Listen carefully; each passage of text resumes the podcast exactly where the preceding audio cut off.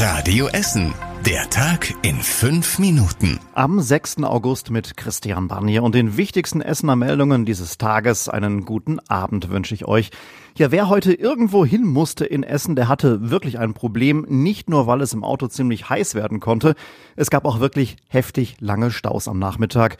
Auf der Gladbecker Straße in Altenessen, da haben die Stadtwerke nämlich gleich zwei Schäden an Gasleitungen entdeckt. Seit gestern Abend gibt es schon eine Baustelle in Höhe der Höfelstraße.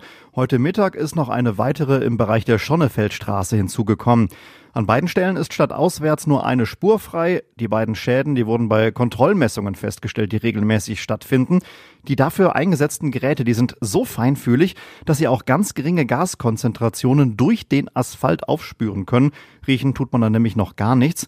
Beide Baustellen werden sich bis in die kommende Woche hineinziehen. Der Radioessen Verkehrsmelderclub hat heute Nachmittag zeitweise Wartezeiten auf der Gladbecker Straße statt auswärts von einer halben Stunde und mehr gemeldet. Bei der Deutschen Bahn, da sah es heute auch nicht viel besser aus. In der Nähe des Hauptbahnhofs ist ein Vogel in die Oberleitung geflogen. Es gab einen Blitz und einen Kurzschluss. Der Strom, der musste abgeschaltet werden. Eine Stunde lang konnten gar keine Züge mehr fahren. Dann ging es nach und nach wieder los, aber mit ganz, ganz vielen Ausfällen und Verspätungen. Erst am späten Nachmittag hat sich die Lage großteils dann wieder normalisiert. Essener Schüler bekommen seit Corona weniger Nachhilfe. Viele waren verunsichert, ob die Noten überhaupt noch eine Rolle spielen, sagt der Studienkreis. Er bietet Nachhilfe unter anderem in Stoppenberg, Frohnhausen und Werden an. Außerdem wussten einige Eltern auch nicht, wie es bei ihnen im Job weitergeht. Da wollten sie nicht auch noch Geld für Nachhilfe ausgeben. Einen ganz ähnlichen Trend hat die Essener Schülerhilfe beobachtet. Beide hoffen jetzt, dass die Nachfrage wieder ansteigt. Viele bemerken nach den Ferien wahrscheinlich dann Lücken und brauchen auch wieder Nachhilfe. Bei uns in Essen müssen noch einmal mehr als 60 gefährliche Bäume gefällt werden. Sie sind krank oder abgestorben und stehen deswegen nicht mehr sicher. Unter anderem werden an der Zangenstraße in Altenessen zwei Ahornbäume gefällt, an der Bertramstraße in Karnap zwei Kirschbäume.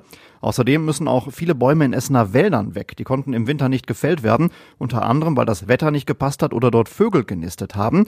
Die komplette Liste der Bäume gibt's auf radioessen.de. Die Softwarefirma Faveo hat auf Zollverein eine neue Zentrale. In den neuen Büros haben 80 Mitarbeiter Platz. Es gibt unter anderem spezielle Kreativzonen, eine große Küche und viel Platz zum Zusammenarbeiten. Faveo war bisher in der Innenstadt und in Rüttenscheid auf Zollverein sind jetzt alle Mitarbeiter zusammen. Die Firma bietet Software für Händler an, zum Beispiel für die Verwaltung des Lagers und für die Buchhaltung. In Altenessen hat es heute Vormittag einen Stromausfall gegeben. Rund 1300 Menschen hatten keinen Strom. Auch die Ampeln an der Kreuzung Altenessener Straße, Hesslerstraße waren ausgefallen. Die Techniker der Firma Westnetz, die konnten das Problem nach gut 40 Minuten aber beheben. Ja, und auch der Grund für den Stromausfall steht mittlerweile fest. Es gab da Bohrungen, um mögliche Blindgänger aus dem Zweiten Weltkrieg zu finden und dabei wurde ein Kabel beschädigt. Die Freibäder bei uns in Essen erwarten in den nächsten Tagen einen richtigen Ansturm. Wegen Corona ist allerdings die Zahl der Besucher nach wie vor beschränkt. Ins Gurkerbad oder das Freibad Oststadt in Freisenbruch dürfen jeweils 1500 Besucher rein.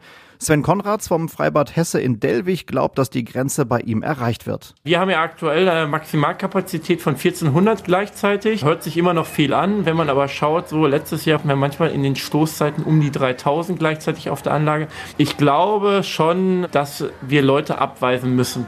Deutlich entspannter ist es am Seaside Beach am Baldeney See. Auch da gibt es zwar Schlangen vor dem Eingang, aber wir haben genug Platz, heißt es von dort. Und was war überregional wichtig? Der Kinderschutzbund kritisiert einige Gesundheitsämter und ihre Ansagen an Familien. In drei Städten sollen Eltern aufgefordert worden sein, ihre Kinder bei Corona-Verdacht vom Rest der Familie zu isolieren. Das sei nicht hinnehmbar. Und zum Schluss der Blick aufs Wetter. Ein heißer Tag geht so langsam aber sicher zu Ende. Auch in der Nacht bleibt's warm. In einigen Stadtteilen wird's nicht kühler als 20 Grad. Morgen geht's dann sonnig und trocken weiter bei 35 Grad und am Wochenende, da wird's sogar noch ein bisschen heißer. Die nächsten aktuellen Nachrichten aus Essen hört ihr morgen früh zum Aufstehen in Radio Essen am Morgen ab 6 Uhr. Ich wünsche euch jetzt erstmal einen schönen Abend. Das war der Tag in fünf Minuten. Diesen und alle weiteren Radio Essen Podcasts findet ihr auf radioessen.de und überall da, wo es Podcasts gibt.